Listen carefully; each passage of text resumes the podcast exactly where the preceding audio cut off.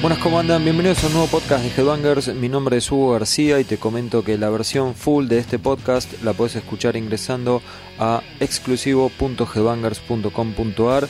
Ahí pones el código de la Headbangers 120, la que tiene en tapa Ozzy Osbourne, y vas a poder escuchar este podcast de forma completa.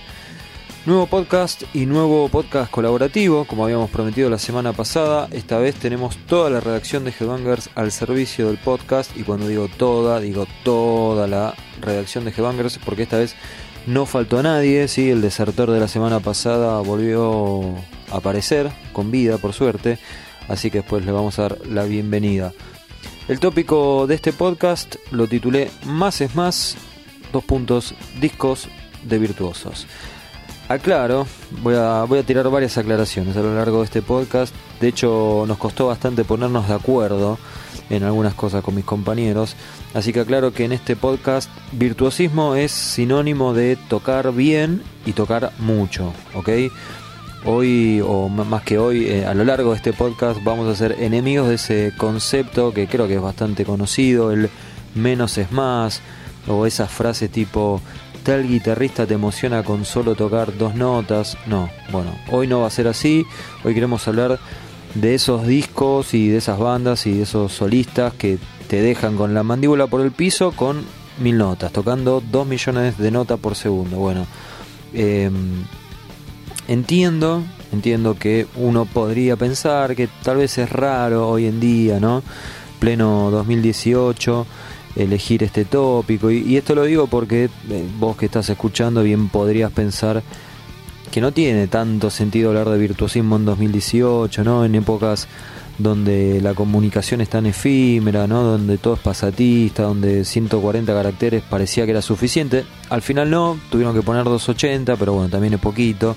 Eh, son épocas donde se supone que el periodo de atención de las personas es cada vez más corto. Eh, épocas donde la mayoría aparentemente no lee notas, sino que solo lee los titulares. Y si lo paso al plano musical, se supone que es la época en la que ya nadie, ni siquiera digo compra discos, sino que no escucha discos enteros. Escucha canciones, escucha simples, escucha cortes. Em, épocas en donde se supone que las listas de, tipo de Spotify y todos esos servicios están más en boga que nunca, ¿no? Porque eh, bajo ningún punto de vista vamos a escuchar 50 minutos de música o 45 minutos de música si total alguien nos va a venir a decir que tal canción es la mejor y listo, y te la va a dejar servita en bandeja. Bueno, se supone que hoy las cosas funcionan así, se supone que somos así, que actuamos así. Yo digo que nosotros no, ni en pedo, y menos hoy. Por eso, en este podcast hoy más es más. Y aclaro que eso de más es más, mis compañeros se lo tomaron bastante en serio porque hablaron mucho, así que vamos a tener un podcast bastante largo por delante. Y antes del primer testimonio, aclaro una cosita más. Tratamos de no caer dentro de lo posible en elecciones obvias, ¿no? En en los Rush, en los Dream Theater o incluso en bandas más actuales como Animals as Leaders. Nombro estas tres porque me parece que son las tres que mejor resumen, que se podrían decir que son como los bastiones de la música virtuosa dentro de la música pesada en las últimas décadas. Y ya que estamos, y ya que hablo de Rush y Dream Theater, aclaro que hoy no vamos a estar hablando de música progresiva. Puede ser que haya un artista progresivo, sí, seguro, pero no nos vamos a centrar en eso, sino que es música virtuosa, pirotécnica. Muchas notas, muchos solos, muchos arreglos, ritmos raros, ritmos complejos, música complicada se podría definir también. Así que vamos a arrancar y el que va a empezar es, creo yo, el abanderado de Headbanger si hablamos de música virtuosa, Emiliano Naya, Emi Naya, es quien va a contarnos cuál fue la elección de él y la primera de este podcast. Hola Hugo, ¿cómo estás? Bueno, muy interesante me parece la consigna, eh, sobre todo para quitarle un poco de tanta prensa ganada al minimalismo, ¿no? Eh, me parece que está bueno reivindicar esto del más es más, o sea, eh, lo sobrecargado, lo desmesurado, lo categórico, lo soberbio, dejar de un poco, dejar un poco de lado esa falsa modestia del minimalismo o ese, ese dictamen de, del menos es más y de las buenas prácticas. Así que bueno, em, como me resultó muy estimulante eh, la consigna, me tomé algunos minutos para elegir eh, una banda que realmente yo creyera que representara cabalmente eh, la propuesta, ¿no? O esta filosofía del más es más. Así que bueno, después de algunos minutos este, y de repasar una, larga lista de bandas que yo considero, bueno, eh, soberbiamente técnicas, eh, me decidí por Protest de Hero. Estos muchachos, como vos sabrás, son canadienses y Canadá este, ya de por sí es un país este, exportador de bandas de, rock pesado progresivo, comenzando por Rush, Voivod y bueno, y también otras como Gargats, eh, el mismo Devin Townsend, ¿no? con todos sus proyectos. Es decir, es un terreno fértil para, para este tipo de, de agrupaciones, pero Protest de Hero llevó todo un poco más allá. Por empezar, ya arrancaron de, muy pendejos porque con 13 años grabaron su primer EP y siempre bueno se caracterizaron por ser muy ingeniosos y, tan ingeniosos como extravagantes podríamos decir. Otra cosa también que es muy original en la propuesta eh, son las letras que son este, absurdas por momentos, son cómicas, pero también son muy profundas este, o tienen algunos trasfondos bastante bastante comprometidos, ¿no? O sea, hay letras en, Fortress que hablan de Gengis Khan o de Tolkien y, por ahí en, el último disco hay letras que hablan sobre cuestiones de género, sobre abusos. O sea, son tipos este, muy este, cambiantes, muy esquizoides en ese, en ese sentido. Eh, bueno, son pesados, son pop, eh, son progresivos, eh, son realmente unos maestros de la ejecución, pero también son tipos que no se olvidan de la canción en ningún momento. Eh, tienen mucho grupo, no sé si te lo dije, pero bueno, eh, hay de todo. Hay, no sé, cosas que te pueden sonar a Dragon Force, cosas que te pueden sonar a Botch, al primer Dillinger Escape Plan, a Fey More. Eh, bueno, un, fan confeso de, la banda es Mike Pornoy de, de, Dream Theater y también Dream Theater creo que ha sido una influencia para ellos. Pero bueno, Fortress es un disco que ya tiene 10 años, o sea, es de 2008, dura apenas un poco más de 40 minutos. Y lo elegí también porque eh, es bastante actual, ya que ellos estaban hasta hace poco en una gira de, los conmemorando los 10 años. Lamentablemente tuvieron que suspender el tramo europeo, el último tramo de la gira, por, problemas en las cuerdas vocales del cantante, que se llama Roddy Walker. Y esto también hizo que tengan que parar con la grabación del, del álbum próximo que van a editar. Hace rato que están en un hiato, ellos este, lo último que editaron fue un EP que lo sacaron a través de, de, Bandcamp para los suscriptores. O sea, son bastante originales también en sus últimos dos pasos discográficos. Eh, sacaron ese EP a través de Bandcamp y el disco anterior que es Volition, donde toca la batería Chris Adler, que medio en, conjuntamente con el batero que, se fue de la banda lo eligieron para que haga las sesiones de ese disco este, lo editaron a través de micromecenazgo, o sea, estas bandas tipo India Go, que, que los fans terminan financiando el disco. Bueno, en 24 horas consiguieron grabar el disco. Bueno, les decía, Fortress es un discazo porque lleva un poco eh, más allá lo que ellos ya habían mostrado en el debut, que fue Kisaya de, 2005. Justamente en esa época eh, hay una anécdota que pinta un poco de cuerpo entero lo que, lo que era la situación de la banda, es que un amigo del guitarrista eh, les decía, che, esta parte está buenísima, pero no la vuelven a tocar nunca. Eh, che, esta otra parte me encanta, pero nunca la retomás esa idea. Y bueno, un poco la filosofía de ellos en ese momento era esa, digamos, tocar 23.000 riffs por tema, tocar 250 partes por tema y dejar un poco atontado al oyente y, exhausto eh, con su cóctel de, diferentes estilos, de diferentes recursos. Los, guitarristas ya, el trabajo de guitarras es un párrafo aparte, de hecho una revista especializada para guitarristas dijo que se merecían un Guitar Hero específicamente para ellos. Así que bueno, eso es un poco lo que me llevó a elegir... Em, este disco Fortress y la verdad te digo estoy muy conforme con mi elección creo, sin lugar a dudas, eh, un poco espiando lo que eligieron mis compañeros, que elegí la representación más cabal del más es más. Así que bueno, los dejo con Protest de Hero Fortress.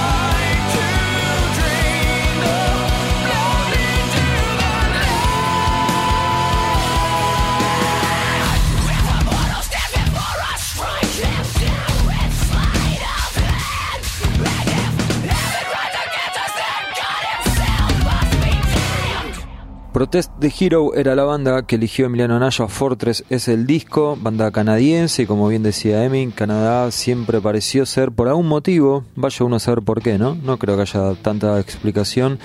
Decía que un terreno fértil para bandas virtuosas, ¿no? No, solo los más conocidos Rush, Void, Annihilator, eh, Cryptopsy, hasta Razor podría entrar en esa misma... Eh, Gorguts también, eh, así que por algún motivo Canadá se alza como el terreno más fértil de, música complicada, virtuosa y, progresiva también. Excelente también el análisis de Emiliano con lo que comentaba. Así que me pareció una, una, buena forma de empezar este podcast con su testimonio. Antes de seguir con la segunda elección, te comento que hay un montón de novedades en la tienda online de Headbangers, que es tienda.headbangers.com.ar. Si no entras a nuestra web a headbangers.com.ar y ahí tenés los links para entrar a la tienda. Hay un montón de novedades, decía, entraron 200 millones de modelos de remera, entraron vinilos, mucho CD importado, usado y nuevo, y también entraron unos box set de Ozzy de Alice in Chains, pero el de Alice in Chains ya no quedó más, así que al pedo que te lo cuente, pero sí está el box set de Ozzy Osbourne y el box set de ACDC Bonfire, ¿sí? que son material raro que no, suele estar dando vueltas, así que lo puedes conseguir en tienda.headbangers.com.ar. Segunda elección, Nico Cabrera.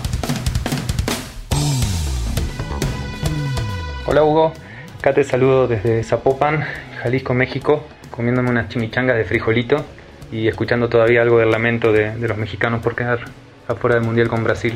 Hablando del asunto este de los virtuosos, los fines de los 90 y los 2000, yo estaba súper metido con, todo el asunto del metal progresivo. En, en, Argentina se estaba editando un montón. Bueno, Dream Theater la había pegado con Images and Words, su segundo disco, y sobre todo con Pull Meander, que hasta, hasta rotaba en MTV, lo que es mucho decir para una banda de metal progresivo por ese éxito se empezó a editar un montón y empezaron a aparecer un montón de bandas muy, muy similares o, partiendo de ese tipo de sonido, como ya contamos muchas veces en la revista.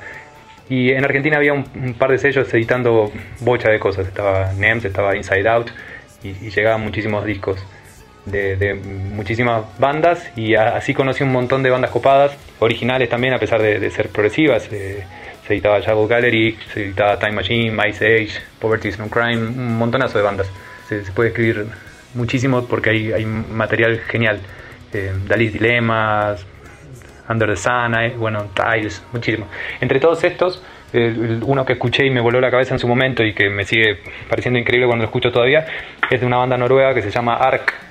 Eh, a lo mejor se, llegó a, conocer un poco su material porque a su modo eran un supergrupo, no con, muchas comillas, ¿no? Porque el, fundador era el, violero este Torotsby, que me parece un tipo talentosísimo. yo era ya fan del tipo por Conception, y entonces cuando se separa Conception, eh, este Tore, que no sé si se pronuncia Osby porque es esa O rara noruega con, el, con la, la O tachada, supongo que sí. Bueno, este Tore armó Conception con otro conocido de la casa, el amigo Jorlande, que aquí apenas estaba haciendo un nombre. Eh, el tipo había tenido una banda de covers de, Whitesnake con, con Melgali y el, y el otro violero de Whitesnake, pero todavía no era un tipo demasiado famoso en, la escena. Eh, el John Macaluso era el batero, que es un, tipo súper respetado, sesionista de mil proyectos, pero también nosotros lo conocemos porque tocó en, en Riot, Riot, por ejemplo, tocó con Malmsteen, también en TNT. Y el bajista era Randy Coven, que es otro sesionista, que es uno de los mejores bajistas del universo. Es increíble lo que toca este tipo, a pesar de que no lo tenemos tan conocido en el metal a lo mejor, pero llegó a tocar igual con, Steve Vai y con Steve Morse. Y el tecladista era Matt Lawson, el, tipo este que tocaba con Malmsteen. La banda duró muy poco y grabaron dos discos. El primero está bueno, que es homónimo, y después el segundo, que es el del que te hablo, es del 2001, que se llama Burn the Sun, como te decía, Quemar el Sol sería.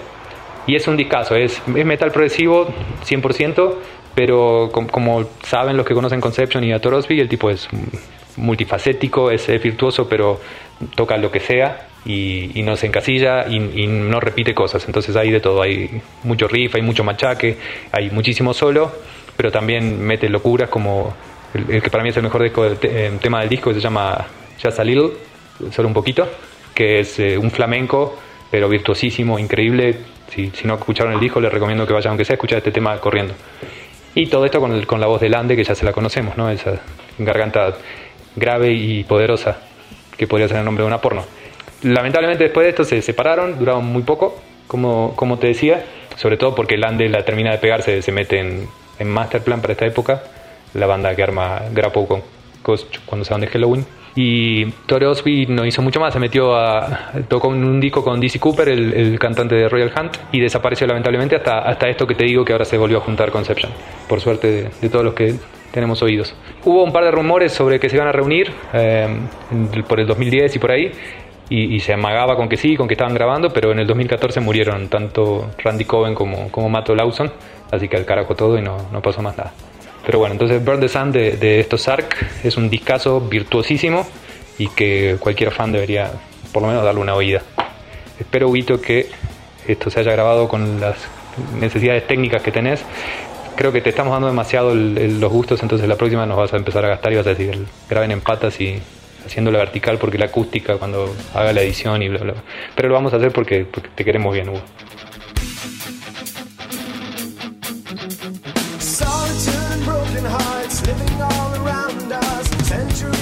asking why the window